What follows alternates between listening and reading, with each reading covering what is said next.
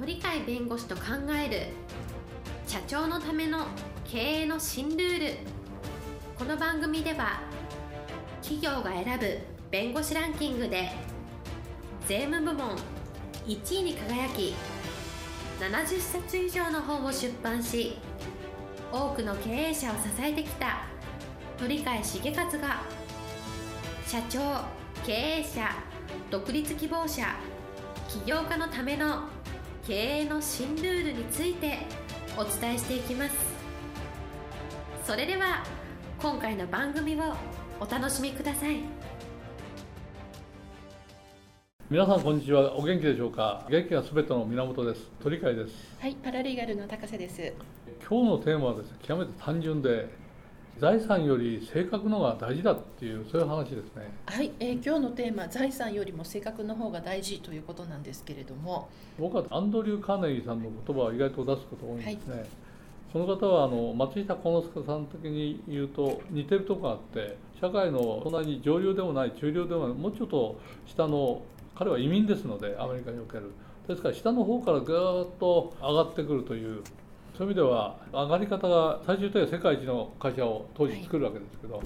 そこの基本的なものは性格だって彼言ってるわけで、はい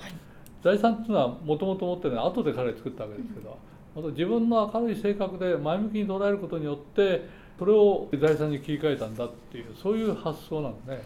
はい、えー財産よりも、えっと、性格が大事だ。そして明るい性格ということなんですけれどええ。それとも、彼らの言葉で言うと、はい。財産よりも尊いのは明るい性格だ。と、うん。はい。つまりあの性格って簡単に作れないけど性格を作ると財産は後から作れるんだ、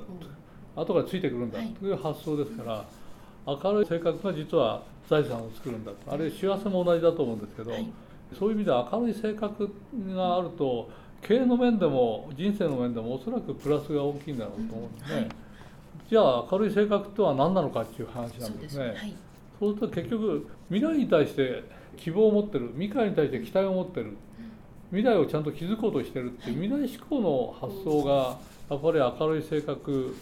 ですよね。はい。今はその失敗があった今は自分が病弱だあるいは自分の実家っていうのは本当に貧しくて自分で学校行くのやっとだみたいなそういうところだと普通落ち込んでしまう可能性もあるんですけど他と比較人間するんでああの人の友達の彼のとこは豊かでいいな。こういう美味しいものを食べてるもの同じ弁当を持ってても向こうはおかずがたくさんあってこっちは少ないよみたいな。えそこでがっくりくるようなことが実はあるわけですけど。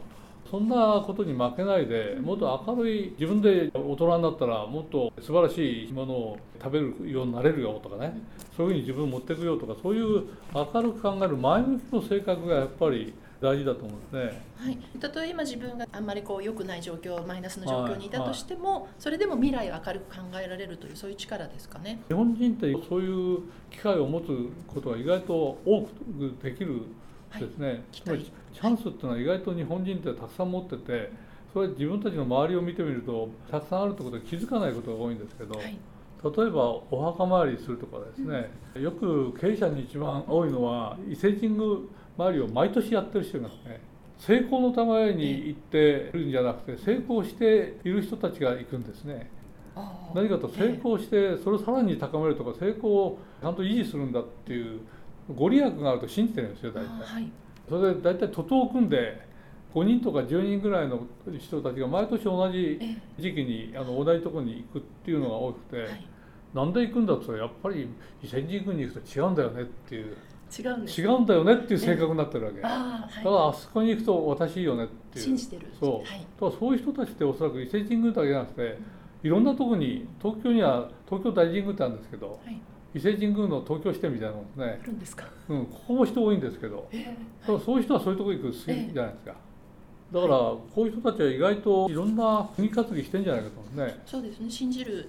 力があるだからそういう方っていうののは意外と先祖を大切にするから墓参りをちゃんとするとか、はい、お盆とかいうのはありますけど、ええ。お盆よりもっと頻繁に行く人はいます。毎月必ずええ。何何日かの日にはい、あの墓参りするっていうのは近くに墓があるとかいますよね、はい。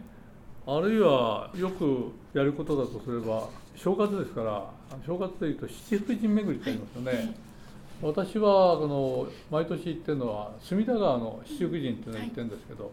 それを、えー車あのタクシー借り切って、ええ。さーっと行くとわずか1時間ぐらいで全部終わっちゃうんですけど、ただ人がたくさんいる時期に行くとはい。並ぶんでもうちょっと時間がかかるんですけどね。少し時期を外すとあれいつ行ったって構わないんで、はいええ。ええ別にあの正月の7日 ,7 日まで行かなきゃダメだとそういう話じゃないんで行きえたい時行きゃいいんで。そうするとあれも縁起決議なんでそれぞれ7つのところに行くとなんかすごく縁起が良くなるみたいな、はいはいええそう。いう習慣があると毎年行きますよね。え、うんはい。行くとなんか良さが分かってくるみたいなはいのがありますよね。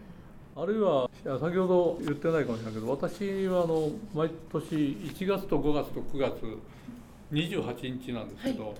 前はと成田さん新勝寺に必ず行ってたんですけど、今は深川不動尊まあ姉妹寺なんですねええ。成田新勝寺そこに必ず行ってるんですけどこれ正国って言うんですよ、はい。1月5月9月の28日はい。これはお祭りの日なんで、このお祭りの日毎月行ってお参りしてもいいんですけど言い伝えがあって1月と5月と9月のお祭りの日に行くとそこでお願いしたことをちょっとお願いって感謝なんですけどそれがお願いをして感謝したことをそれが成就するんだっていうふうに言われてるやつなんで、成功してる人は成功をさらにするんだって発想で行くんだろうと。司法試験に合格僕はしないで行ったんですけど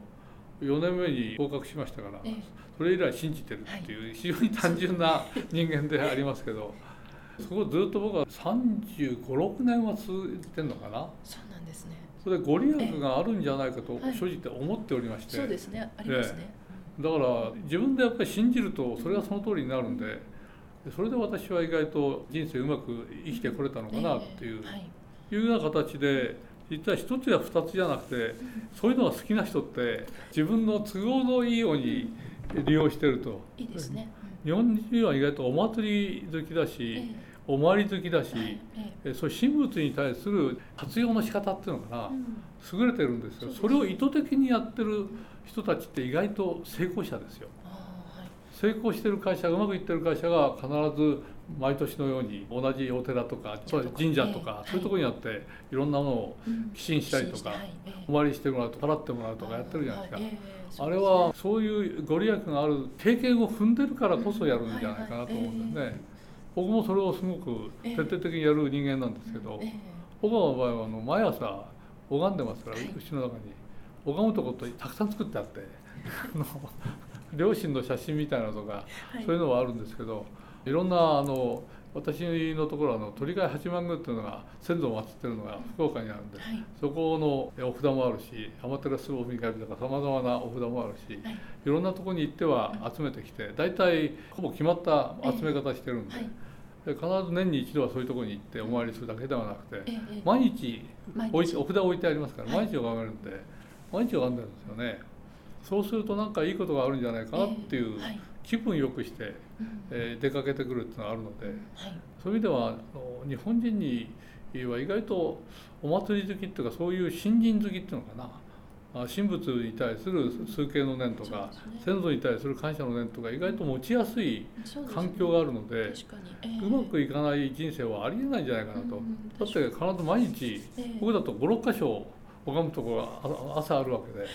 トイレの中にもちゃんと薄まね。薄様明王様ってちゃんとい。て、ええそこ。トイレに座りながらあの 拝んでるわけでございまして、はい。ええ。そういうことから考えると意外と感謝をする機会はめちゃくちゃ朝だけでもたくさんありますよね。事務所に来ても私の後ろにはそういうのがたくさん並んでるわけでえ事務所に入った時にそれでおおええ。お参りをしてさせていただいてるんですけど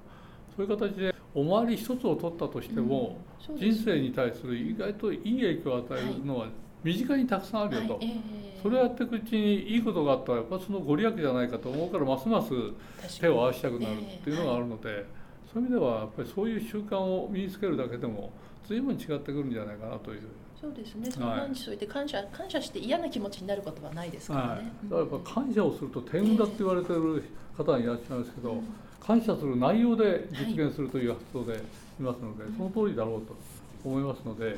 えそういう意味では日本の一番いい風習をぜひ自分のうちに取り入れていただいて、はい。うまい人生とか楽しい人生を送っていただきたいと思います。はい。今日のテーマ財産よりも尊いのは明るい性格ということでした。えー元気な一日をお過ごしください。はい、ありがとうございます。本日の番組はいかがでしたか？この番組は